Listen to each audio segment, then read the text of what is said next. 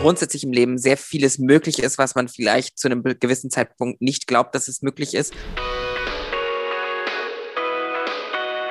wurde die Bezeichnung queer im Sinne von sonderbar eine Adjektiv verwendet.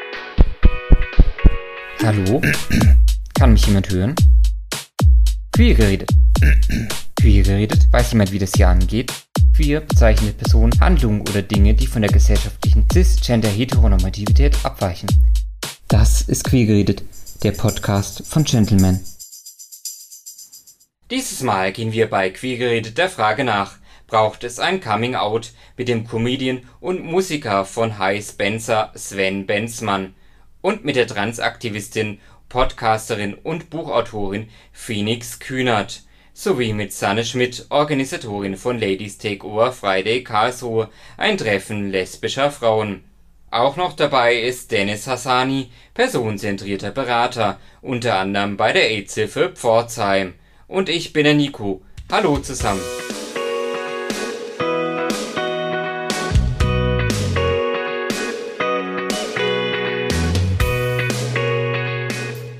Dennis, wenn wir uns heute mit dem Thema Coming Out beschäftigen, was ist das eigentlich? Und dann gibt es ja noch die Unterscheidung inneres und äußeres Coming Out. Was hat es damit auf sich? So wie wir es in der Beratung hier verstehen, ähm, ist ein inneres Coming Out ein, ja, sich irgendwo zugestehen, dass ähm, die homosexuellen Gefühle oder die homoromantischen Gefühle, dass die nicht weggehen werden, höchstwahrscheinlich. Und ähm, ein inneres Coming Out ist immer auch damit verbunden, dass ich in der Lage bin, es als etwas zu sehen, was ich nicht wegmachen will und nicht wegmachen muss. Während das äußere Coming Out quasi darauf aufbaut. Also ich oute mich nach außen, wenn ich für mich gemerkt habe, ich bin so. Es ist ne, auch okay, glaube ich, so zu sein. Ähm, und deswegen mache ich jetzt einen gewissen Schritt nach außen und möchte so ein bisschen ein authentischeres Leben vielleicht auch gestalten, indem ich mich Leuten anvertraue. Ein inneres Coming Out hat sehr viel mit Ängsten zu tun. Also es ist eine, du spürst Scham, du spürst eine Angst. Was kann passieren, wenn ich das jetzt den Leuten sage? Es ist aber auch eine Form von, es geht nicht mehr zurück. Also wenn ich mich in mir, wenn ich mich mir selbst gegenüber geoutet habe, dann gibt's meistens auch kein Zurück mehr. Das heißt, ich ähm, kann mich nicht mehr in die Komfortzone verkriechen quasi, sondern das ist jetzt da. Äh, genau. Und deswegen entscheide ich mich dann, mich Leuten anzuvertrauen. Äh, und das äußere Coming Out ist dann natürlich, hängt viel vom Umfeld ab. Also wie reagieren Menschen drauf? Wenn ich die ersten Schritte mache und das bestimmten Leuten erzähle und die reagieren positiv drauf, werde ich das wahrscheinlich auch weiterhin machen. Wenn ich zu viel an ähm, Negativität mitbekomme oder vielleicht auch so Fein, ähm, Feindseligkeit, dann kann es sein, dass ich vielleicht nochmal stopp und irgendwann später vielleicht ähm, mich dann nochmal rantraue.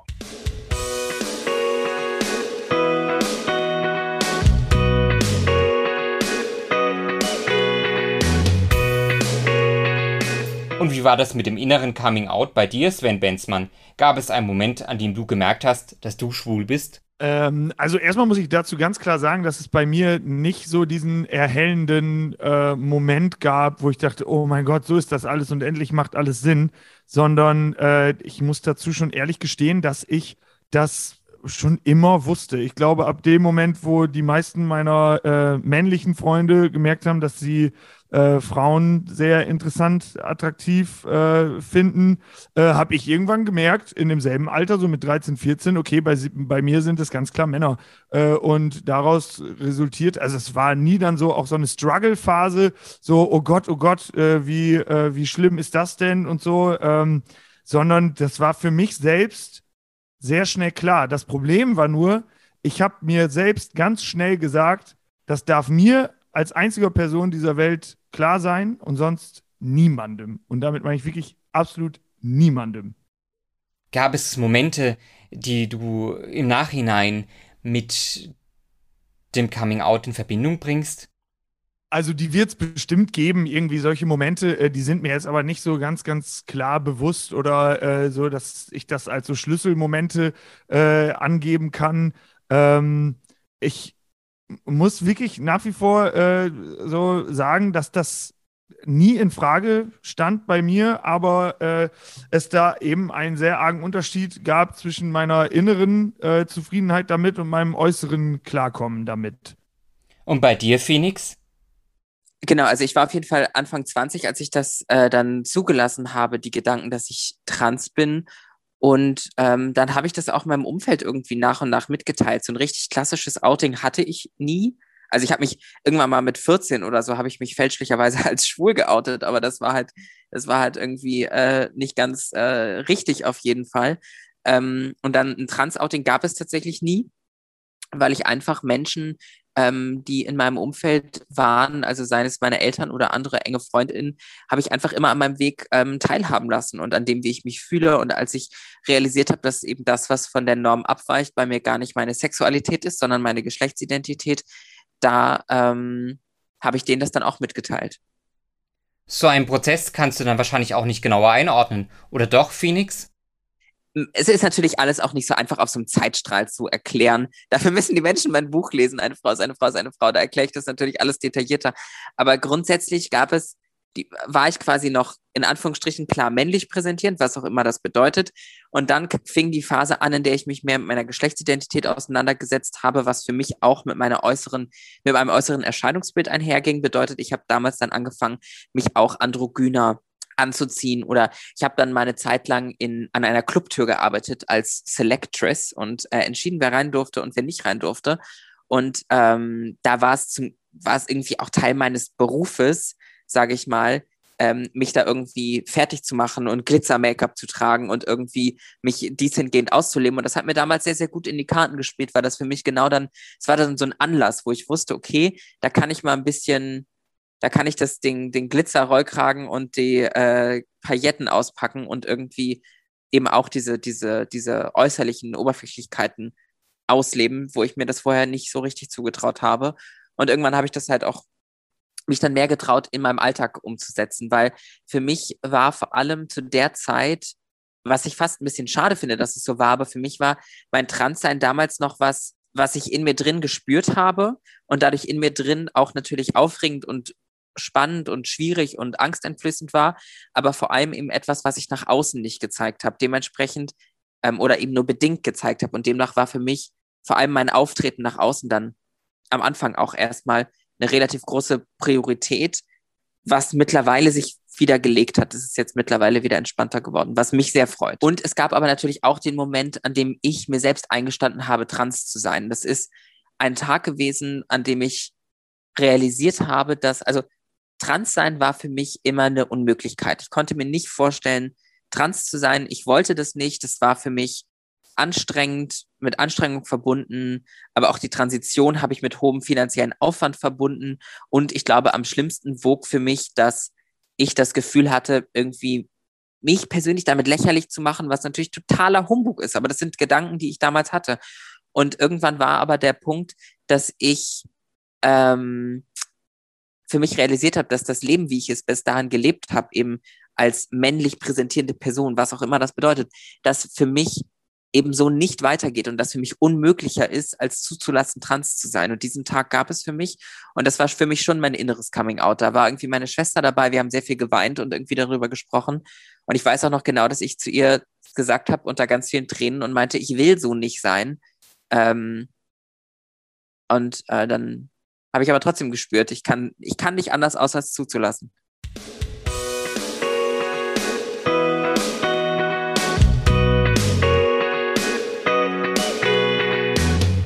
Und Sanne, wie war das bei dir? Wann und wie wurde dir überhaupt bewusst, dass du lesbisch bist? Also bei mir ist es eigentlich schon ganz früh in der frühesten Kindheit gewesen. Ich glaube, meine früheste Erinnerung, ich glaube, mit sieben wusste ich schon, dass ich äh, immer Frauen ich äh, toll fand, Klassiker. Ich war in meine Sportlehrerin verliebt, ich fand meine Freundin toll. Und immer wenn ich, immer wenn mein Herz gepocht hat, so richtig, dann war das bei Frauen. Also schon ganz früh. Also, und das war natürlich auch ein Prozess, das war jetzt kein Aha-Erlebnis in dem klassischen Sinn, aber ich habe halt gemerkt so, dass ich immer Frauen äh, interessanter fand und auch, äh, äh, sagen wir mal so, ich wollte ihnen auch gefallen. So, das war so vielleicht auch nochmal so ein Ding. Ich habe mir immer besonders Mühe gegeben ähm, bei bestimmten Frauen. Äh, und äh, das war, glaube ich, so der erste Hinweis, dass ich da ja anders gedacht habe vielleicht oder anders gefühlt habe. Und du hast dich dann gleich selbst so akzeptiert? Das ist eine ganz andere Geschichte. Also ich wollte das nicht sein. Also ich habe von Anfang an natürlich ähm, schon gemerkt, dass ich anders bin so und, ähm, und dass ich irgendwie ähm, anders fühle als meine Freundin, aber ich wollte das nicht. Also weil ich natürlich gar nicht mitbekommen habe, wenn man über Homosexualität gesprochen hat oder vorwiegend natürlich schwul, weil lesbisch an sich war jetzt kein so ein Begriff, der häufiger vorkam, zumindest in meiner Gegenwart. Wenn dann eher schwul, das war natürlich immer total negativ besetzt und ähm, das wollte ich nicht sein. Also ich wollte, ich wollte damals normal sein. Also ich wollte so sein ich, wie meine Freundin. Also ich wollte mich in Jungs verknallen. Ich wollte einfach ähm, nicht außer der, außer der Reihe tanzen irgendwie. Darf ich neugierig sein und fragen, wie lange das alles her ist? Ja, 70er, 80er bin ich aufgewachsen. Das ist meine Teenager, Kindheit und Teenagerzeit. Also ähm, das ist natürlich schon eine ganze Ecke her. Mein Coming Out ist natürlich auch schon eine ganze Ecke her. Also mein offizielles, für alle sichtbaren äh, Coming Out. Aber das äh, andere Coming Out, das für mich das Coming Out, das hat lange gedauert. Also das hat mit Sicherheit so ein paar Jährchen gedauert, bis ich mir wirklich bewusst war, dass ich lesbisch bin oder vielleicht lesbisch sein könnte äh, und ähm, dass ich mich damit richtig angefreundet habe, das hat schon lange gedauert. Also ich, ich habe da sehr gefremdet mit, auch mit dem, mit dem Begriff lesbisch. Hab ich, äh, deswegen bin ich heute so stolz drauf, wenn ich sage, ich bin lesbisch, weil ich mir dieses Wort auch hart irgendwie für mich selber persönlich erkämpft habe. Diese Identität auch für mich. Das war ja eine ganz andere Zeit. Wie hat das da dann auch ohne Internet, in dem man sich informieren konnte, überhaupt funktioniert? Was ein ganz stark, bei mir zumindest, äh, und ich glaube, das ist bei vielen Frauen Lesben damals der Fall gewesen. Also erstmal gab es die Emma, da gab es Anzeigen, also per Schriftform, ne? Zeitungsanzeigen gab es schon immer in irgendeiner Art und Weise, aber die Emma hatte so ihr, die, die Seiten, wo man ähm, Annoncen aufgeben konnte. Die habe ich damals schon gelesen. Ich habe die nur gelesen und fand das toll. Wusste halt, da ist irgendwas. Und dann war für mich auch ganz klar, dass wenn ich, dass ich in der Kleinstadt nicht bleibe und dass ich in die Großstadt gehe, weil ich wusste, natürlich durch manche Zeitungen, Zeitschriften, auch Fernsehberichte wusste man, es gibt eine Subkultur. Und die gibt es aber nur in Großstädten. Und da ich aus Norddeutschland kam, war mir klar, dass ich irgendwann nach Hamburg gehen möchte. Weil ich wusste, da gibt es was. Unter anderem war als ich nach Hamburg gezogen bin, mein erster Gang in den Frauenbuchladen, weil da gab es äh, Kontakte, man hat andere Frauen getroffen, wo die Wahrscheinlichkeit eben größer war, dass es auch lesbische Frauen sind. Ähm, und es gab halt ähm, in Hamburg zum Beispiel das Frauencafé, ähm, den Café Salon hieß das, glaube ich, damals, äh, Frauencafé Salon. Das waren so Treffpunkte, wo es dann auch so die ersten Diskos gab.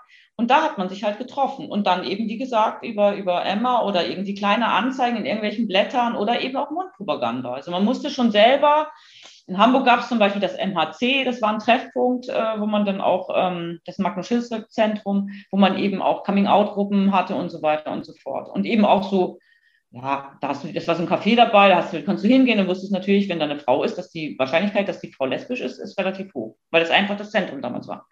Aber da, wo ich aufgewachsen bin, gab es das nicht. Und äh, so hat man sich dann, ich habe äh, ich hab Bücher zum Beispiel, also Bücher mit lesbischen ähm, Heldinnen oder Protagonistinnen, das war einfach, ähm, gab es einfach nicht in der normalen, im normalen Buchladen. Also hast du dann bei Emma irgendwelche Anzeigen gesehen und hast das, hast dann über irgendwelche Frauen Verlage lesen und hast du dann, hast dir dann äh, da die Buchlisten äh, schicken lassen. Also das war aber auch alles heimlich. Ne? Ich habe mein erstes Lesbenbuch ganz still heimlich unter der Bettdecke gelesen, meinen ersten Roman. Mit, ja, meine Mutter das nicht findet. Also so ist das abge abgelaufen. Was war damals dann besonders schwierig? Weil, weil bei uns gab es, äh, es gab keine Coming-out-Gruppen, wo ich aufgewachsen bin. Ich bin in einer norddeutschen Kleinstadt aufgewachsen. Es gab keine Vorbilder, ich kannte niemanden, der lesbisch war und schon gar nicht in meinem Alter. Ähm, es gab so ein, zwei Frauen, wo man das vermutet hat und das auch so ein bisschen gerüchteweise war. Die fand ich natürlich toll, aber die waren natürlich alle weitaus älter als ich. Aber in meinem direkten Umfeld war niemand, weder schwul noch lesbisch. Ich war wirklich mit meinen Gefühlen und mit meinen, Unsicherheiten und auch mit ähm, meinem Verliebtsein in, in jemanden komplett allein. Ich konnte mich null austauschen, null.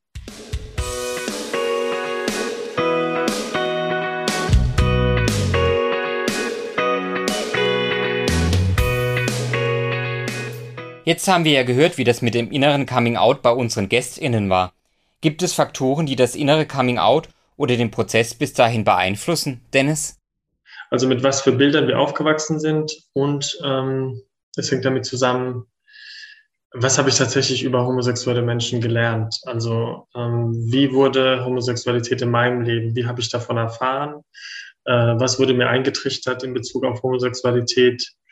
Ähm, und das sind innere Prozesse, die dann ablaufen. Und wenn ich in einem Kontext groß geworden bin, wo schwul sein, homosexuell sein, die Todsünde schlechthin war oder ähm, zu einem sozialen Ausschluss führt, wenn ich das mitbekommen habe, ist es natürlich für mich nochmal schwieriger, einen Prozess zu starten, wo ich lerne, diesen Begriff, diese Identität positiv zu konnotieren und als was Positives oder was Normales vielleicht auch zu sehen. Wenn ich im Kontext aufgewachsen bin, der eher offen war, wo ich früh gelernt habe, es gibt verschiedene Lebensrealitäten, ähm, es gibt verschiedene Lebensformen, Menschen sind nicht alle hetero oder cis, dann ist es vielleicht ein Stück weit ähm, einfacher, diese Identität ähm, für mich anzunehmen und zu sagen, ey, das bin ich, das ist okay und ich sehe schon, ähm, dass ich in der Zukunft ein glücklicher Mensch sein kann. Also ich glaube, dass es sehr viel mit Gesellschaft und mit den Systemen zu tun hat, in denen wir aufwachsen. Ähm, und auch vor allem mit den Botschaften, die wir oft sehr indirekt mitbekommen. Ich finde es faszinierend, dass die meisten schwulen Menschen, die ich im Beraten mit schwulen Jugendlichen zum Beispiel oder auch schwule ältere Männer, dass ich wenn ich sie in Beratung habe, dass sie immer davon berichten, dass sie wussten, dass es irgendwie schlecht ist, schwul zu sein und dass sie immer Zeit gebraucht haben, das Menschen zu erzählen. Und das ist eine Tatsache, die dafür spricht, dass wir mit sehr, sehr viel negativen, gewaltvollen Bildern über Homosexualität auch ähm, konfrontiert werden von klein auf. Und obwohl Kinder und Jugendliche sich vielleicht erstmal nicht so bewusst sind drüber, das bleibt und es äh, braucht eine Verarbeitung. Also wir müssen irgendwann an unseren eigenen Bildern, an dieser Art von Sozialisation arbeiten, innerlich arbeiten, um dann ähm, irgendwann auch ja, es nach außen zu leben, wenn, wenn es sich für uns sicher anfühlt.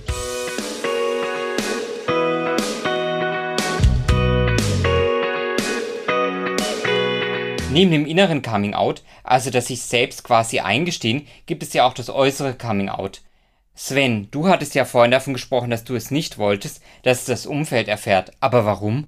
Ja, also äh, die Ursache, warum ich das größtenteils, oder das heißt größtenteils komplett für mich äh, behalten habe, die ist, glaube ich, sehr vielschichtig. Also ich komme aus einem ganz, ganz kleinen Örtchen im Süden von Osnabrück. Das ist ein kleines Dorf äh, Hagen am Teutoburger Wald heißt der Ort. Und ähm, das ist jetzt nicht so dieses klassische konservative Kaff, obwohl man das, wenn man das böswillig betrachtet, auch so bezeichnen kann. Ich mag das sehr, sehr gern hier. Ich bin auch jetzt in diesem Moment hier. Ich wohne hier immer noch. Ich habe es äh, noch nie rausgeschafft aus diesem kleinen Ort. Äh, aber es ist dann doch, glaube ich, eher so, das Umfeld, äh, das einem immer vermittelt hat, der, äh, der übergebaute äh, Sinn des Lebens ist, irgendwann sich eine Familie zu gründen, dann im besten Fall ein Haus zu bauen, etc., Auto kaufen, alle zwei, drei Jahre einen neuen Hund, wäre toll, Kinder und so. Und ich habe mich darin halt einfach äh, von Anfang an nicht wirklich wiedergefunden. Es gab immer mal Momente, wo man dann doch irgendwie probiert hat, ja, äh, inwiefern passe ich denn in dieses ganze Lebensbild meiner Mitmenschen um mich herum äh, dann doch rein. Aber irgendwie ganz unterbewusst, unterschwellig wurde mir immer sehr arg klar gemacht, und das haben die Leute wirklich ganz, ganz unbewusst gemacht, das, was du dir für dein Leben wünscht, aus tiefstem Herzen, äh, das können wir dir hier nicht so ganz bieten. Dass das aber großer Quatsch ist, der auch in meinem Kopf sich mit der Zeit konstruiert hat, das durfte ich dann später, Gott sei Dank, äh, erfahren, aber erst sehr, sehr spät. Also mit 27 habe ich mich erst geoutet und das ist jetzt ja etwas über zwei Jahre her erst. Und wie hast du es geschafft, es so lange geheim zu halten? Äh, genau, also einmal äh, diese ganzen, äh, ich sage immer so sehr, ich habe mir mit der Zeit eine unfassbar enorme Rüstung aufgebaut, äh, dass ich quasi äh, jeder Nachfrage problemlos standhalten kann. Es gibt Momente in meiner Erinnerung, da hat meine Mutter mich vor Jahren schon gefragt, äh, ob ich denn schwul wäre und dass das ja überhaupt gar kein Problem wäre und so ein sehr verständnisvoll und sehr fürsorglich gedacht. Aber ich war so heftig drin im Kompensieren und im äh, Rüstung aufbauen und sowas, dass äh, ich das sogar meiner eigenen Mutter komplett ähm, ja, ohne mit der Wimper zu zucken, verklickern konnte, dass ja, also bitte, Mama, also, äh, dass ich jetzt schwul bin, das ist ja aber ganz schön abwegig und so, nicht? Äh, aber ja, so, so war das nun mal. Und irgendwann äh, musste ich feststellen, es war wirklich sehr intensiv, diese Jugendarbeit zu betreiben. Das ist etwas, was äh, mir auch jetzt in der Erinnerung immer noch ganz, ganz viel gibt. Also wenn man sich mit äh, jungen Menschen auseinandersetzt und die beim Aufwachsen, äh, auf, äh, Aufwachsen, Aufwachsen begleitet, ähm, und irgendwie guckt, dass die eigene äh, Tätigkeit, die ehrenamtliche, dass die so, so, so viel Gutes auslösen kann. Das hat mir schon immer sehr viel Power ge äh, gegeben. Aber ich habe dann, als ich 25 Jahre alt war, damit aufgehört, weil das ist so ein ungeschriebenes Gesetz bei uns im Ort, dass man mit 25 Jahren aufhört äh, in diesem Zeltlager. Und das habe ich dann getan und ich muss danach, äh, äh, ja, muss ich feststellen, bin ich in so ein krasses tiefes Loch gefallen, weil äh, halt ein ganz immenser Kompensationsfaktor weggefallen ist. Und auf einmal habe ich gemerkt, oh, da hast du die ganze Zeit etwas überschattet, was äh, du jetzt, glaube ich, mit der Zeit mal so langsam rauslassen solltest. Ich bin dann, muss ich auch ganz ehrlich sagen, ähm, für eine Zeit, so ein Jahr ungefähr, ein bisschen länger, sehr, sehr, sehr emotional äh, fertig gewesen. Ich war, hatte ein richtig krasses Down. Ähm, das dann aber Gott sei Dank äh, so dazu geführt hat, dass ich mich dann vor zwei Jahren äh, dazu durchringen konnte, mich zu outen. Und das war die beste Entscheidung meines Lebens bisher. Aber was hat es mit dir gemacht, es so lange geheim zu halten? Äh, ja, also ich äh, muss feststellen, dass ich als Resultat daraus äh, sehr schnell angefangen habe, ganz viel zu kompensieren. Äh, wenn man äh, seine äh, Sexualität nicht ausleben kann, wenn man sich das selbst verbietet, äh, dann muss man natürlich sich die dadurch gewonnene Energie, die das ja jedem Menschen gibt, ähm, irgendwie anders holen. Und das habe ich dann sehr, sehr schnell gemacht. Ich war dann bei uns im Ort ja, sehr aktiv in der Jugendarbeit. Das war kirchliche Jugendarbeit und sowas. Äh, auch eine tolle Zeit, will ich überhaupt nicht missen. Ähm, bin als äh, Kind mit ins Zeltlager gefahren. Dann war ich später sechs Jahre Gruppenleiter in diesem Zeltlager, noch vier Jahre lang Lagerleiter. Und äh, irgendwann hat es mich dann halt äh, auch beruflich auf die Bühne gezogen, beziehungsweise schon mit 14 Jahren so in den ersten Schulorchestern gesungen und äh, Big Band und all so ein Kram, dann Comedy-Auftritte gemacht. Ähm, ja, man holt sich halt so seine Bestätigung, die man sonst im besten Fall äh, ja über Liebe erfahren kann, äh, holt, habe ich mir immer anderswo geholt. Hat dich dein Engagement im kirchlichen Kontext besonders vor einem Outing zurückgeschreckt? Ja, also grundsätzlich äh, hängt das natürlich auch wieder alles äh, in vielerlei Hinsicht miteinander zusammen. Also erstmal äh, war es natürlich eine ganz große Angst, die es gab, ähm, dass ich diesen Ort, in dem ich ja immer noch lebe, in dem ich mich engagiert habe und das auch immer noch auf, auch auf andere Weise tue, äh, dass der mich auf einmal nicht mehr haben möchte. Ähm, das hat sich Gott sei Dank alles rausgestellt im Endeffekt als totaler Humbug, weil das dann doch hier ein deutlich aufgeschlosseneres Örtchen ist, äh, als es die Leute gespiegelt haben und als ich es befürchtet habe. Äh, so gern ich die Leute nämlich auch habe, ich habe immer gedacht, okay, das will ich jetzt hier keinem zumuten, äh, sich mit meiner Homosexualität auseinandersetzen zu müssen.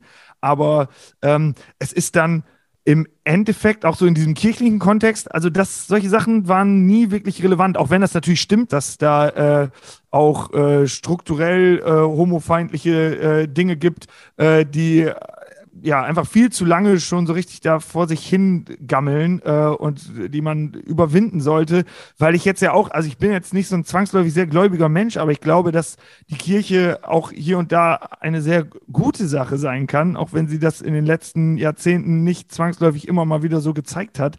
Ähm, ich habe das erfahren bei uns im Ort, dass auch wenn ich nicht religiös oder auch nicht gläubig bin, äh, dass die Kirche eine Institution sein kann, die Menschen was gibt.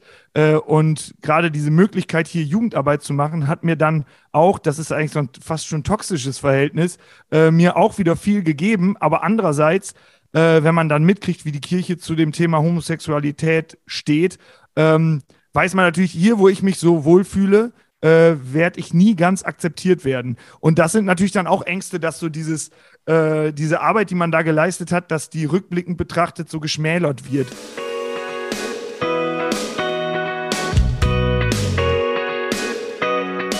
Und was hat dich bewogen, dich dann doch zu outen? es war bei mir äh, erstmal doch ein sehr langwieriger Prozess. Also mit äh, 25 oder da bin ich gerade, glaube ich, gerade frisch 26 geworden, habe ich eben mit der Jugendarbeit aufgehört. Und äh, bis zu dem Outing waren es dann noch 15 Monate. Ich habe halt gemerkt, okay, du kommst hier gerade in eine Abwärtsspirale, äh, in der du nur noch recht wenig Kontrolle über dein psychisches Befinden hast. Äh, das hat mich äh, natürlich zum einen erstmal total getroffen, aber zum anderen war mir auch immer klar, so kann es hier überhaupt nicht weitergehen. Und so leicht geahnt, äh, diesen Pfropfen lösen zu können durch ein Outing, habe ich das schon immer. Aber ich habe das gar nicht so in den Vordergrund gestellt. Ich habe dann probiert, wieder anders zu kompensieren. Also kompensieren ist ein großes Ding bei mir, äh, wie man merkt. Und äh, da, äh, ja, so rückblickend betrachtet, muss ich sagen, äh, macht vieles Sinn. Ich bin dann tatsächlich ich war schon immer ein recht, äh, früher ein sehr korpulenter Mensch, äh, war, es war immer okay, alles cool. Äh, ich habe dann aber nochmal ordentlich ein paar Kilos draufgepackt auf die Waage und ähm, ja, habe dann aber irgendwann gemerkt, okay, äh, und das ist jetzt eine sehr tragische ähm, Antwort auf die Frage eigentlich. Es ist nicht so gewesen, dass ich dachte, okay, die Lösung ist jetzt das Outing, sondern ich habe irgendwann gedacht, schlimmer kann es ja nicht mehr werden, oute dich doch jetzt einfach. Egal was kommt, wird schon nicht so schlimm werden wie das, was jetzt gerade ist. Und äh, dann habe ich mich meinem besten Kumpel anvertraut äh, zuerst. Und das war ein ganz, ganz tolles, mega, mega tolles, freundschaftliches, äh, unterstützendes Gespräch. Äh, ich habe da so viel Rückenwind von mitgenommen, dass ich mir daraufhin ähm, für, das, für die kommenden Outings, man outet sich ja nicht nur einmal, aber wem sage ich das, äh, äh, dass äh, ich mir dafür ganz, ganz klar ähm, eine Liste gemacht habe. Ähm, ich habe mir eine Liste gemacht von Freunden oder äh, Menschen in meinem Umfeld, denen ich das face-to-face -face sagen will, weil ich wohne ja in einem kleinen Ort, in einem kleinen Ort wird geredet und mir war klar, wenn ich jetzt hier die Info freigebe, dann wissen innerhalb der nächsten ein, zwei Wochen, wissen alle Menschen hier, der Benzmann, der ist schwul. Äh, es ist nicht so, dass das ein Problem wäre für mich, weil ich war so weit, äh, dass ich das akzeptiere, dass das alle wissen oder dass ich das auch möchte, dass das alle wissen. Äh, ich habe nur immer diesen Gedanken vor Augen gehabt, dass irgendwelche sehr, sehr guten Freunde von mir, dass die irgendwann an der Fleischtheke stehen, äh, bei uns im Supermarkt, und dann von irgendwem gesagt kriegen, sag mal, hast schon gehört, der Benzmann ist schwul. Und das ist dann wirklich ein richtig guter Freund von mir und der wusste das noch nicht. Und diese Situation wollte ich unbedingt vermeiden. Deswegen habe ich danach weil ich auch von diesem Gespräch mit meinem besten Kumpel so viel Rückenwind mitbekommen habe, habe ich mich recht fix innerhalb von zwei, drei Wochen immer mal wieder mit äh, Leuten äh, face-to-face getroffen, habe ihnen das gesagt und daraus sind so tolle persönliche, äh, freundschaftsstärkende äh, dazu auch noch Gespräche entstanden.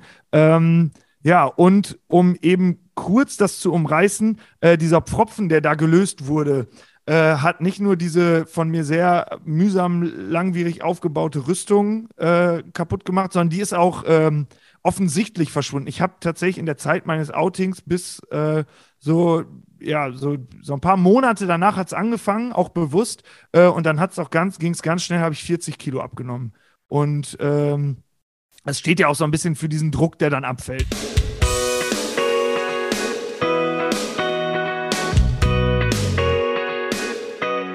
Und Phoenix, wie war das mit dem Outing bei dir? Da habe ich gerade so zwei Situationen im Kopf, beziehungsweise drei Situationen im Kopf. Die erste Situation war bei unserem Lieblingsitaliener in der Heimat mit meinen Eltern. Da habe ich ihnen nämlich eröffnet ähm, oder erklärt, dass das, was bei mir von der Norm abweicht, eben nicht meine Sexualität ist, sondern meine Geschlechtsidentität. Selbigen Moment gab es für mich auch nochmal auf Social Media, dass ich eine Insta-Story dazu gemacht habe, ähm, zu dem Thema. So irgendwie, hey Leute, ich bin nicht schwul, bitte bezeichnet mich nicht als, als schwulen Mann oder so, weil das bin ich nicht. Das ist mittlerweile, keine Ahnung, vier, fünf Jahre her. Deiner Schwester hattest du es aber bereits erzählt, oder? Die war bei meinem inneren Outing quasi, also bei meinem, bei der Selbsterkenntnis war meine Schwester live dabei. Ähm, und die kennt mich, also die ist, sie ist ein bisschen jünger als ich. Aber du hattest es da noch nicht ganz selbst akzeptiert. Oder wie war das bei dir da? Boah, weiß ich gar nicht. Ich habe tatsächlich gerade, während ich darüber geredet habe, wie es mir an diesem Tag ging, realisiert, was für Gespenster ich da irgendwie im Kopf hatte und was für, für Gedanken, die ich heute so überhaupt nicht mehr teile und mir auch wünsche, dass es anderen Transmenschen auf gar keinen Fall so geht, beziehungsweise die diese Gedanken im Kopf haben, die ich im Kopf hatte, so dieses krass Ablehnende. Mm, das war ein schleichender Prozess. Ich weiß es nicht mehr, um ehrlich zu sein. Also ich weiß halt, wie ich dann mit äh, FreundInnen umgegangen bin und sie eben darum gebeten habe, mich ähm, Phoenix zu nennen und mit ähm, dem Pronomen sie ihr anzusprechen. Ähm, und dann war das ein, war das ein Prozess von so wahrscheinlich aber schon so einem Jahr, bis ich es dann wirklich, wirklich akzeptieren konnte. Würdest du sagen, dass sich dein Leben durch das Coming Out verändert hat? Also mein ganzes Leben ist eigentlich ein anderes als das, ähm, das davor. Ich bin viel ähm, zufriedener mit mir selbst, viel mehr irgendwie mit mir angekommen. Es gibt Momente, in denen ich mich im Spiegel angucke und äh, denke, okay, ja, finde ich super. Äh, und das sind halt Momente, die ich davor nicht so ähm, hatte. Ich habe irgendwie versucht, sowas zu sein, was ich eigentlich nie war. Und dementsprechend hat sich irgendwie mein ganzes Leben verändert. Aber manchmal denke ich auch, dass sich gar nicht so viel verändert hat, sondern dass einfach nur ich als Mensch erwachsen geworden bin und eben mehr bei mir angekommen bin. Und ich glaube, ähm, dass das wiederum etwas ist, was ganz, ganz viele Menschen, ob queer oder nicht, ähm, kennen. Sanne, wie kam es zu deinem äußeren Coming Out? Als ich meine erste Freundin kennengelernt habe, das war in Hamburg, da ähm, habe ich das natürlich erstmal noch keinem erzählt, aber ich wusste bei der Person, wenn ich es der nicht sage, äh, also mich bei der Person nicht oute, dann werde ich es nie tun. Also musste ich mal irgendwann mutig sein. Und dann war es halt so, dass es so auf Gegenseitigkeit äh, fußte. Und dann habe ich den Mut gefasst und weil ich so glücklich war. Ich hatte wirklich dieses Aha-Erlebnis, dass ich das Gefühl hatte, ich bin endlich angekommen. Ich bin bei mir angekommen. Ich bin da, wo ich hin will. Ich bin glücklich. Und das war das erste Mal in meinem Gefühl, wo es mir, in meinem Leben, wo es mir so richtig gut ging. Ich habe mich geliebt gefühlt. Ich, meine Liebe wurde erwidert. Und ähm, das, da war ich so euphorisch, dass ich das dann äh, meinen Eltern erzählt habe. Ne? Also ich im Telefonat sogar. Ne? Und ähm, komischerweise, mein Vater damals, der hat das zur Kenntnis genommen. Männer sind in der Hinsicht, was, ich glaube, was lesbische Frauen betrifft, eh ein bisschen entspannter. Meine Mutter fand das am Anfang jetzt nicht so toll. Sie hatte eher so ein bisschen Angst irgendwie, ne, dass ich da irgendwie an jemanden gerate, der vielleicht irgendwie nicht so gut für mich ist. Meine Schwester damals, die hat das, ja, so nach dem Motto, oh, das habe ich schon immer gewusst. So. Und das war so die ersten, das waren so die ersten, denen ich das ähm, gesagt habe. Und dann habe ich mich viel mit meiner damaligen Freundin natürlich auch im Lesben-Kontext bewegt. Das war so die, das zweite Coming Out war eigentlich in der, in, in, in, dem, in der Community im Grunde genommen. So. Und Freundinnen habe ich das so sukzessive erzählt. Also erst meiner besten Freundin und dann habe ich es immer weiter erzählt. Und ich habe es natürlich am Anfang auch nicht, das war Anfang der 90er, ähm, habe ich es natürlich nicht bei der Arbeit erzählt. Also das kam viel, viel später erst. Wie hast du dich danach gefühlt? Super. Ich habe mich, ähm, ich habe diesen Schritt nicht eine Sekunde in meinem Leben bereut. Für mich war das ein, ein Start in ein, ein, neues Leben und zwar in mein richtiges Leben. Das ist das, was ich wollte. Und ähm, ich hatte, ich habe das Gefühl gehabt, so ich hätte Bäume ausreißen können, so hier. Also voller Energie und Kraft und mir kann niemand mehr was anhaben, weil das habe ich geschafft und ich habe es überlebt sozusagen. Und ich habe, ja, ich habe, das war für mich total was Positives. Sven, wie würdest du die Veränderung beschreiben? Das hat sich für mich vorhin schon nach einer Verbesserung angehört, oder? Ja, also das, äh, die letzte Frage kann ich ganz, ganz klipp und klar mit einem deutlichen äh, Ja beantworten. Also äh, ich kann auch da draußen nur jedem Menschen raten, sich mindestens mal kurz Gedanken drüber zu machen, äh, wie toll es denn sein könnte, wenn man sich outet äh, und an diesem Gedanken im besten Fall hängen zu bleiben und ihn dann ähm, mit guter Überlegung, aber schon mit äh, Tatkraft irgendwann umzusetzen, ähm, weil es für mich äh, und ich glaube, es geht ganz, ganz vielen anderen Leuten da draußen auch ein absoluter Wendepunkt im Leben war. Ähm, und ich muss sagen, dass die Ängste, die ich ja eben schon beschrieben habe, die ich im Vorfeld des Outings immer hatte, dass sich von denen keine einzige bestätigt hat. Ähm, die Leute um mich herum, äh, auch in äh, meinem kleinen Dörfchen hier, in meinem konservativen Umfeld, ähm, haben mir so eine gewaltige Welle der Akzeptanz äh, entgegengebracht und nicht nur der Akzeptanz, sondern auch der, äh, der Unterstützung und äh, Empathie, Äh, das hatte ich wirklich in der Form nicht erwartet. Ähm, es gibt da so, ein, so eine kleine äh, Quintessenz, die ich, glaube ich, auch so ein bisschen progressiv anbringen möchte. Man sollte seinen Menschen, äh, den, also man sollte den Menschen um sich herum ruhig zutrauen, dass sie das können. Äh, die können offen sein, die können empathisch sein und äh, die sind nicht immer nur das, was sie einem spiegeln. Und hätte ich das vorher gewusst, äh, wie die Leute um mich herum darüber denken, wenn jemand aus ihrem engsten Umfeld sich äh, quasi seelisch absolut öffnet und sich outet äh, und was das für Reaktionen hergibt, äh, dann hätte ich es wahrscheinlich schon früher gemacht. Ähm, aber ich habe es leider, und das tut mir auch ein bisschen leid, äh, den Leuten um mich herum äh, gegenüber, ich habe es den Leuten einfach nicht zugetraut. Aber sie haben es auch nicht so oft aufs Papier gebracht, dass sie jetzt die heftig tolerantesten Menschen sind.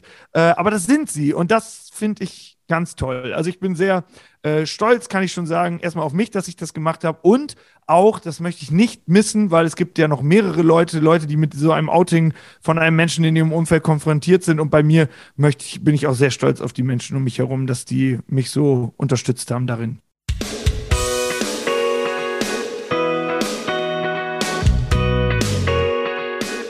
Wie Sven sicherlich richtig sagte, sollte sich jede, jeder Gedanken machen, ob ein äußeres Coming-out sinnvoll ist und wenn ja, dann auch mit Tatkraft umsetzen. Aber ist das auch wirklich für alle sinnvoll, Dennis?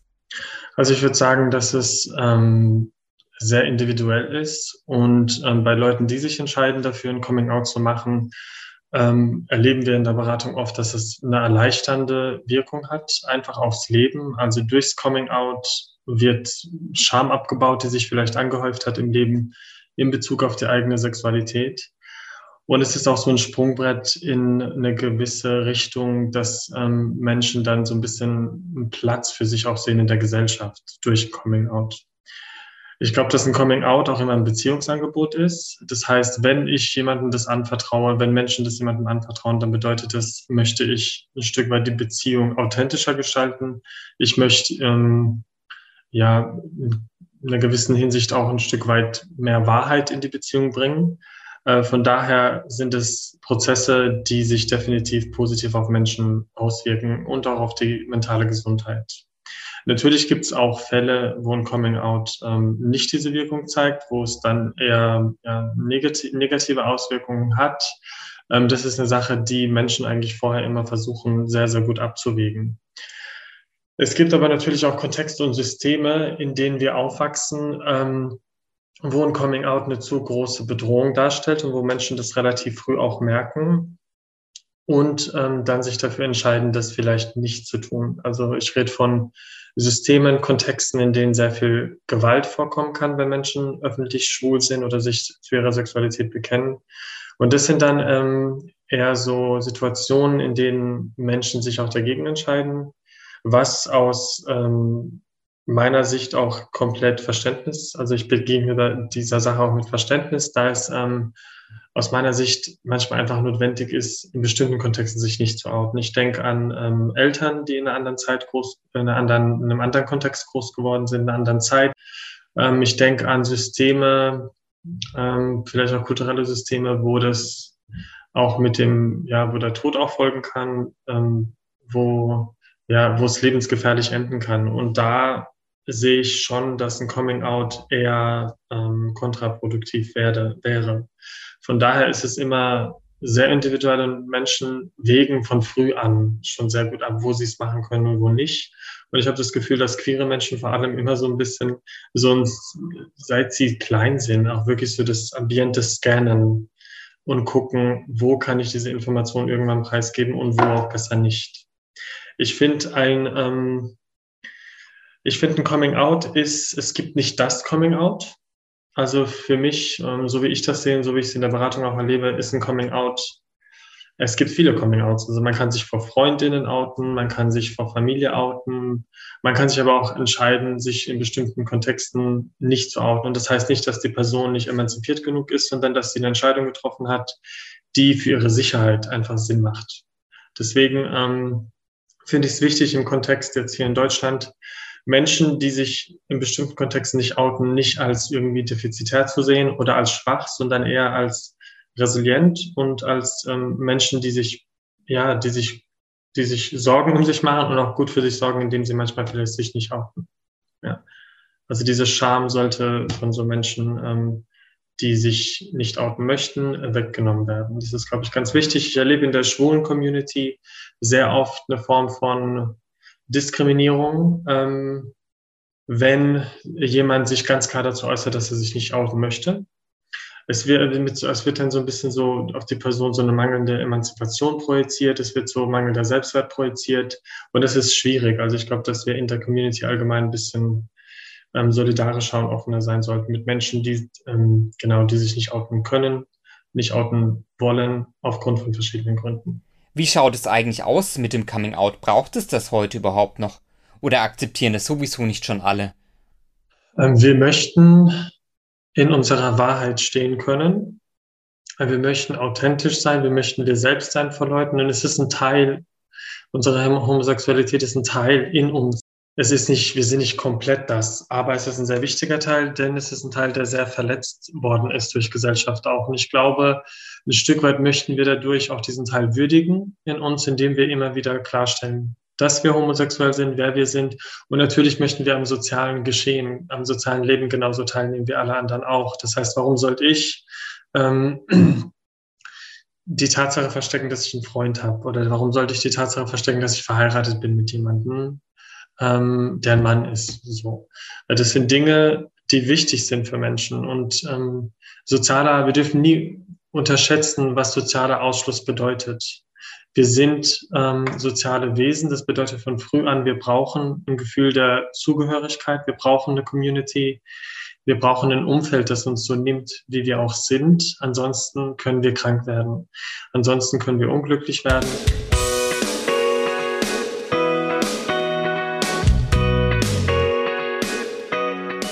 Was meinst du dazu, Sven?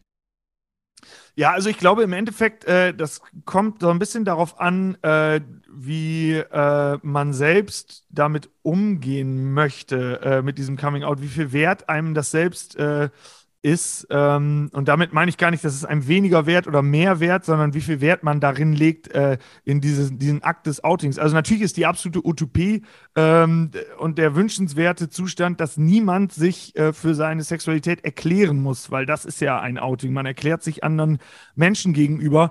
Ähm, aber die Realität sieht nun mal leider anders aus. Ich würde fast sagen, leider Gottes mit dem Status quo, und das mag ich auch nicht, aber es ist so, äh, ist aktuell ein Outing noch leider notwendig. So würde ich das sehen. Ich würde es mir anders wünschen. Es gibt auch bestimmt schon Kreise und äh, äh, Communities, in denen das äh, gar nicht notwendig ist. Aber ähm, ja, zumindest für meine Lebensrealität war es zwangsläufig notwendig, äh, allen Leuten dann das doch zu erzählen.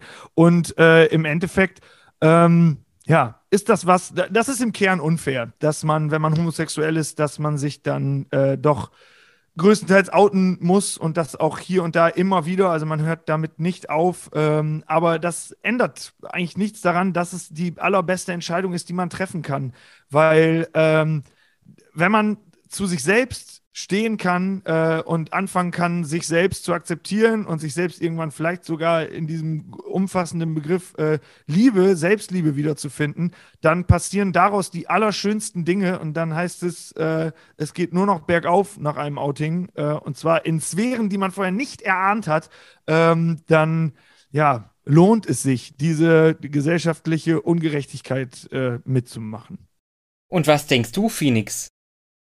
Ich glaube ehrlicherweise an vielen Stellen nicht, dass unsere Gesellschaft schon offen genug dafür ist, äh, Coming-Outs komplett ähm, über, äh, über den Tisch zu werfen. Ich fände es super, wenn das so wäre. Aber dafür schauen immer noch Menschen in Kinderwegen und fragen, welches Geschlecht das hat, um dann irgendwie zu sagen, oh, der wird später mal äh, viele Frauen aufreißen oder äh, sie wird mal äh, sie wird mal ein Männerschwarm oder wie auch immer man das sagt. Äh, solche Dinge sage ich nicht, deswegen kommen sie mir nicht so leicht über die Lippen. Ähm, aber das sind dann genau übrigens die gleichen Menschen, die behaupten, dass es äh, zu sexualisieren für Kinder wäre, wenn man sie zum Thema Transidentitäten aufklärt. Aber egal, das ist ein, ein anderes Thema. Ich würde mir wünschen, dass, dass Coming-Outs weniger relevant werden. Ich kann mir aber ich glaube, dass es für viele Menschen ein wichtiger Schritt ist und eben ähm, auch das innere Coming Out vor allem. Ich glaube, das innere Coming Out, das wird wahrscheinlich immer irgendwie ein Thema bleiben und sein. Und Sanne, braucht es aus deiner Sicht noch ein Coming Out, jetzt wo die Welt immer toleranter und akzeptierender zu werden scheint? Ja, du sagst das richtige Wort scheint. Äh, wir haben es ja gerade gesehen beim TSD hier in Karlsruhe. Also ich glaube, es braucht unbedingt noch Coming Outs. Es braucht unbedingt noch mehr Vorbilder, äh, die, die, die, die sich eben outen. Ähm, ich glaube, das wird nie ganz aufhören und auch mein Coming Out endet nie. Also ich bin seit über 20 Jahren in meinem Unternehmen und ähm, die meisten wissen das, aber die neuen Mitarbeiter wissen das natürlich nicht. Und wenn ich dann irgendwann erzähle, so hier, mein Sohn oder wie auch immer, ähm, dann kommen natürlich Fragen und dann erklärst du und dann sind sie alle ganz überrascht, so, aha, okay und so. Also das Coming Out selber hört nie auf und ich glaube auch, dass es äh, wichtig ist, dass man weiter davon spricht, dass man lesbisch, schwul, trans, wie auch immer ist.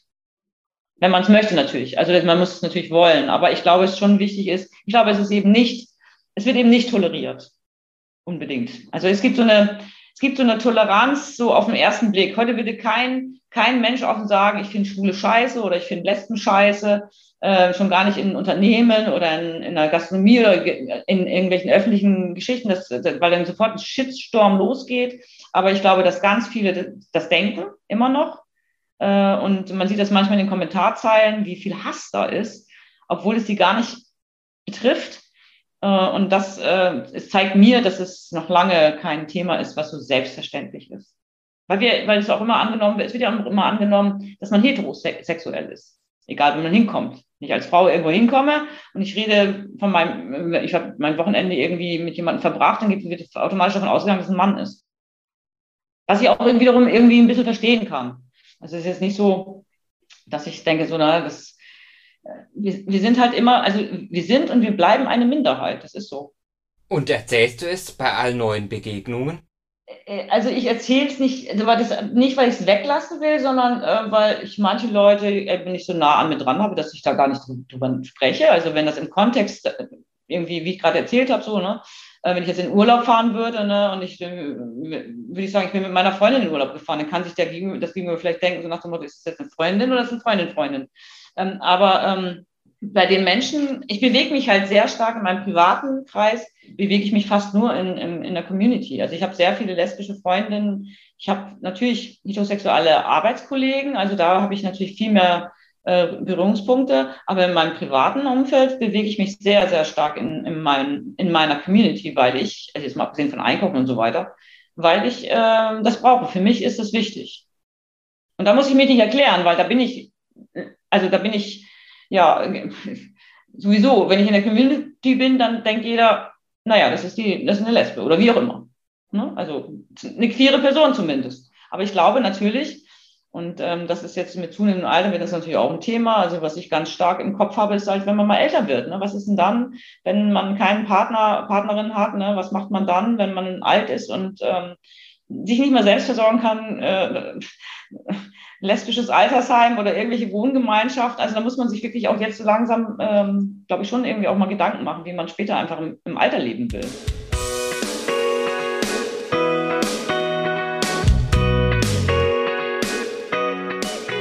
Ist das Coming Out jemals ganz abgeschlossen oder ist das ein permanenter Prozess, Dennis?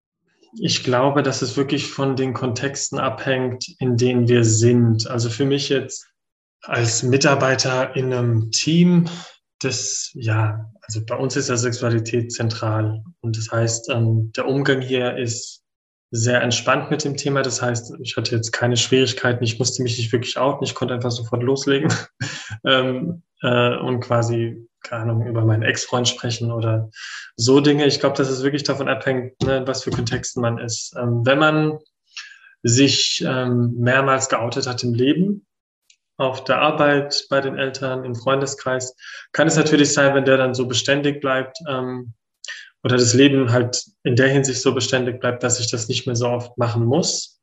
In neuen Kontexten, sei das jetzt sich die Arbeit wechseln, ist es natürlich wieder quasi ähm, etwas, worüber ich, worüber jede schwule Person ähm, nachdenkt erstmal.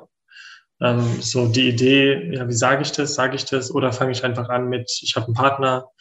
Ähm, es ist schon ähm, mit Stress auch verbunden, weil wir nie wissen, wie Menschen reagieren. Und natürlich, auch wenn die vorwiegend positiv reagieren, ist es immer wieder, merke ich auch in der Beratung hier, für Menschen komisch, es immer wieder machen zu müssen.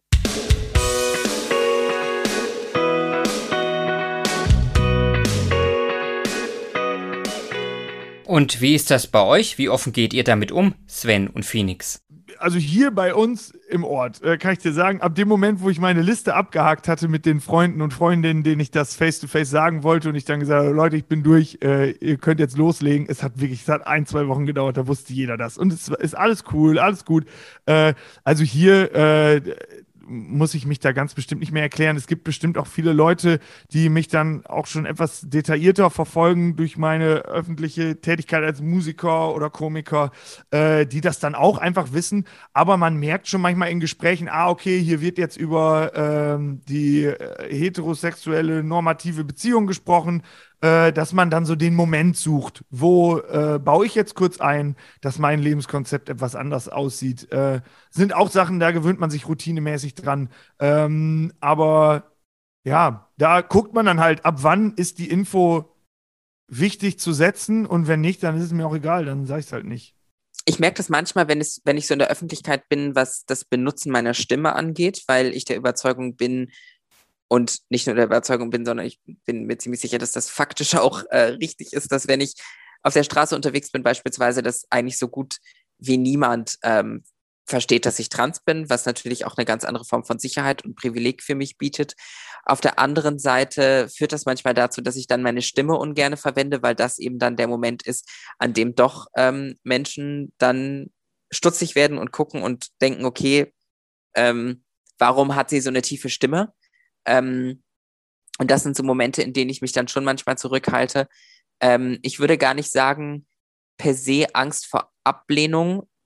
In der Theorie ist es das, aber ich würde in der Praxis das irgendwie noch so sehen, dass zum einen in Anführungsstrichen normal behandelt zu werden und nicht schon wieder aufzufallen.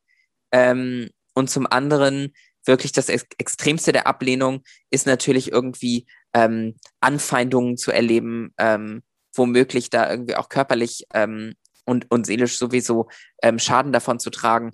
Ähm, das sind natürlich Momente, in denen ich dann äh, ja versuche nicht als trans aufzufallen. Ist es da auch dein direktes Umfeld, was dir Kraft gibt? Auf jeden Fall. Ähm, vor allem meine Schwester und ich haben ein sehr, sehr enges Verhältnis.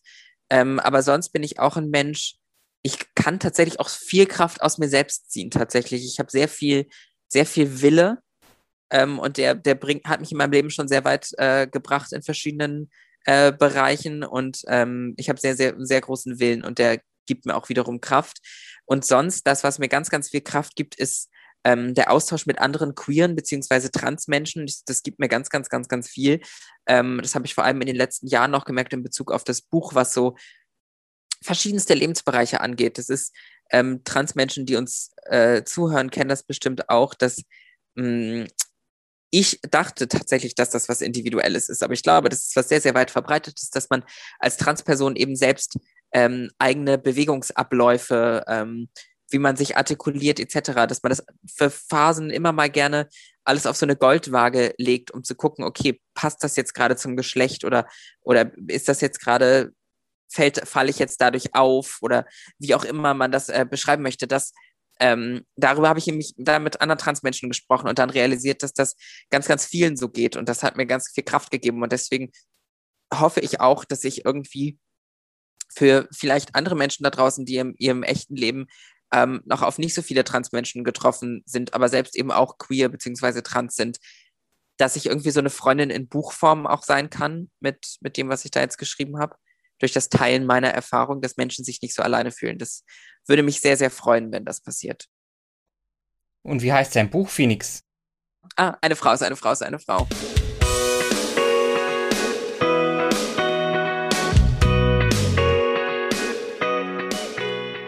Und wie ist das eigentlich bei Transmännern, wenn die auch noch schwul sind? Wie ist es da mit dem Coming Out? Welche Erfahrungen hast du da aus deiner Beratungstätigkeit, Dennis?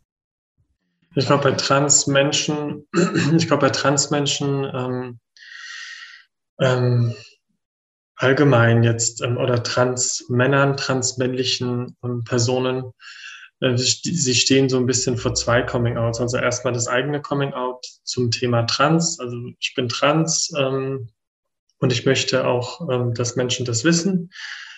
Ähm, möchte mich auch in dem Geschlecht, was ich bin, auch präsentieren und auch so ähm, mit dem Pronomen angesprochen werden das ich mir ausgesucht habe und, und, und. Also das ist so das eine. Und dann wiederum so ein gewisses Coming Out, wenn es ums Thema Schwulsein geht. Also dass es da wiederum bedeutet, ähm, ich möchte schwule Männer daten. Ich möchte in der schwulen Community vielleicht auch ankommen ein bisschen. Und da dann zu lernen, ähm, die Cis-Normativität, die in der schwulen Community existiert, diese zu navigieren, ist nochmal auch eine große Herausforderung. Ähm, Körperlichkeit ist großes Thema in der schwulen Community. Ähm, diese Themen zu navigieren als Trans-Mann oder als transmännliche Person ist natürlich ähm, eine gewisse Herausforderung. Ähm, und auch vielleicht so ein bisschen das Thema, werde ich anerkannt von anderen schwulen Männern als, ähm, ähm, als schwul, als homosexuell bin ich, werde ich in meinem Geschlecht auch so anerkannt, werde ich so wahrgenommen, wie ich das auch möchte. Also das sind so Fragen, die dann auch nochmal aufkommen. Und wie ist es beim Dating? Sollte es da nicht offen kundgetan werden? Ich weiß, also ich weiß nicht, ob es immer notwendig ist. Ähm, es kann Thema werden. Ja, ich weiß nicht, ob das beim ersten Date immer notwendig ist. Ich glaube, wenn ein gewisses Vertrauensverhältnis da ist, wir sprechen es Menschen an.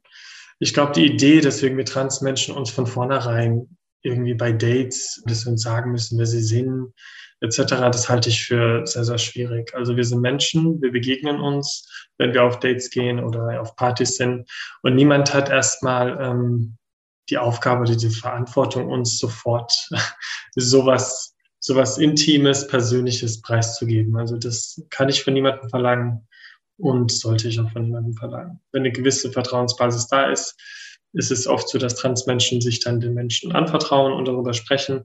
Aber es braucht eine gewisse Beziehung, ein gewisses Vertrauensverhältnis dazu.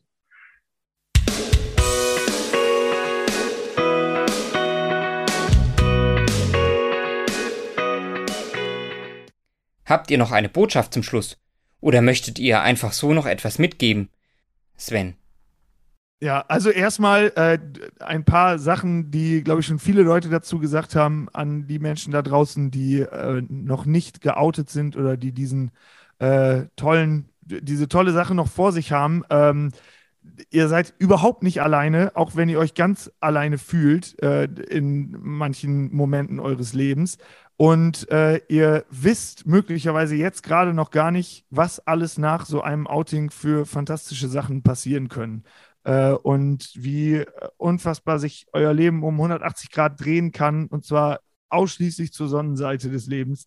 Äh, das sind Dinge, die ich jedem Menschen wünsche, auch unabhängig davon, ob es jetzt ein Outing ist oder nicht, äh, sich mit sich selbst zu beschäftigen, sich, äh, zu sich selbst zu stehen, zu wissen, was man für ein Mensch ist und wie man in, durch diese Welt gehen möchte. Äh, das lohnt sich immer und das muss nicht zwangsläufig bei jedem da draußen äh, oder jeder da draußen ein Outing sein, sondern es können auch andere Dinge sein. Ähm, irgendwo hakt jeder hat irgendwie sein Päckchen und äh, das möglicherweise nicht zwangsläufig loszuwerden, sondern damit umzugehen, äh, das zu lernen, lohnt sich. Und dann noch etwas, äh, traut den Menschen um euch herum gerne auch mal zu, äh, dass sie äh, euch gegenüber äh, offen sein werden und dass sie empathisch sind.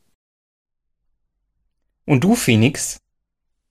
Ich glaube, es ist immer schwierig, ähm, Menschen dann in solchen Situationen Tipps zu geben, weil ich weiß es selber, wie man, wie man, also wie ich mich gefühlt habe, weiß ich. Und ähm, da hätten Menschen noch was sagen können und ich hätte, naja, und ich hätte das nicht wahrhaben wollen. Ähm, aber ich glaube, dass zum einen, dass im Leben auch das natürlich gerade sehr privilegiert, was ich hier sage, aber dass grundsätzlich im Leben sehr vieles möglich ist, was man vielleicht zu einem gewissen Zeitpunkt nicht glaubt, dass es möglich ist. Und zum anderen eben auch ähm, sich Zeit zu geben, sich Zeit zu nehmen, ähm, sei es eine Transition oder andere, andere Wege im Leben. Ähm, nur weil das Ziel etwas Positives ist, was man erreichen möchte, ist der Weg trotzdem manchmal steinig, ist es trotzdem manchmal, dass man Dinge erlebt, so ging es mir auf jeden Fall, dass ich Dinge erlebt habe, von denen ich dachte, die müssten mir jetzt ganz viel Spaß bringen. Zum Beispiel, als meine ähm, Hormontherapie angefangen hat, dachte ich, oh, jetzt muss ich hier irgendwie im Dreieck springen und vor Freude heulen. Und so war es irgendwie nicht. Und dann dachte ich so, aber ist das jetzt falsch? Nein, überhaupt nicht. Aber es ist halt, ja, es ist halt nicht alles immer mit Freudentränen verbunden und auch das ist vollkommen okay und irgendwie auch normal, auch wenn ich das Wort normal nicht mag. Sanne, du? Ich kann nur jedem Menschen empfehlen, sich ein Netzwerk zu schaffen und ein Netzwerk zu nutzen. Weil alleine ist man, geht in Gruppen, sucht euch eure Social Community, also eure Community, wo ihr drin äh, ähm, sein könnt, wo ihr euch sicher fühlt, wo ihr, wo ihr aufgehoben seid. Ähm, seid trotzdem mutig. Ich würde trotzdem jedem empfehlen, das Coming Out zu machen, weil meistens äh, ist es gar nicht so schlimm, wie man denkt. Natürlich gibt es schlimme Fälle, aber äh, meistens ist es äh, in, im Kopf schlimmer, äh, als es tatsächlich dann ist. Und man, man verschenkt vielleicht auch ein paar Jahre, wenn man das zu lange hinauszögert, denke ich mal. Und was ist deine Botschaft, Dennis? Queere Lebensentwürfe ähm, sind Lebensentwürfe, die genauso viel Wert haben wie andere Lebensentwürfe. Und ich glaube, was ich immer sehr, sehr wichtig finde in der Beratung, ist Jugendlichen, jungen Erwachsenen, aber auch erwachsenen Menschen die Möglichkeit zu geben, eine Zukunft für sich zu sehen, die toll ist, eine Zukunft für sich zu sehen, auch als queere Person, ähm, die sie glücklich machen kann, die ähm, wo mentale Gesundheit mit dabei ist, wo Freude am Leben mit dabei ist, dass das ähm, dass wir nicht als queere Menschen ausgeschlossen sind und irgendwie das Gefühl haben müssen, oh Mist, weil wir queer sind, wird so viel nicht möglich sein, weil die ganze Gesellschaft heteronormativ, cisnormativ ähm, ist, sondern dass ich ähm, immer wieder in Dialog gehe mit Menschen, was ist denn eigentlich möglich? Und vielleicht ähm, ist viel, viel mehr möglich, als du glaubst. Und vielleicht wirst du auch am Ende jemand sein, der total andere Menschen inspirieren, inspirieren wird, der ähm, mit seiner Geschichte andere ähm, dazu bewegen wird, bestimmte Schritte zu gehen. Also das ist ähm, mir sehr, sehr wichtig in der Beratung. Auch sehr viel mit dem Konzept der Hoffnung zu arbeiten und mit dem, was möglich ist. Und nicht nur mit dem, was uns ähm, das Leben teilweise oder manchmal sehr sogar erschwert.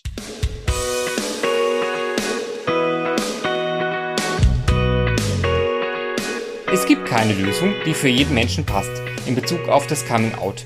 Dennoch ist unsere Gesellschaft heteronormativ. Das heißt, es wird meistens davon ausgegangen, dass jede, jeder heterosexuell ist. Und so muss man sich häufig erst erklären, wenn man aus dem eigenen Leben berichten will. Bis zum nächsten Mal. Viel geredet ist ein Podcast von Gentleman Baden-Württemberg.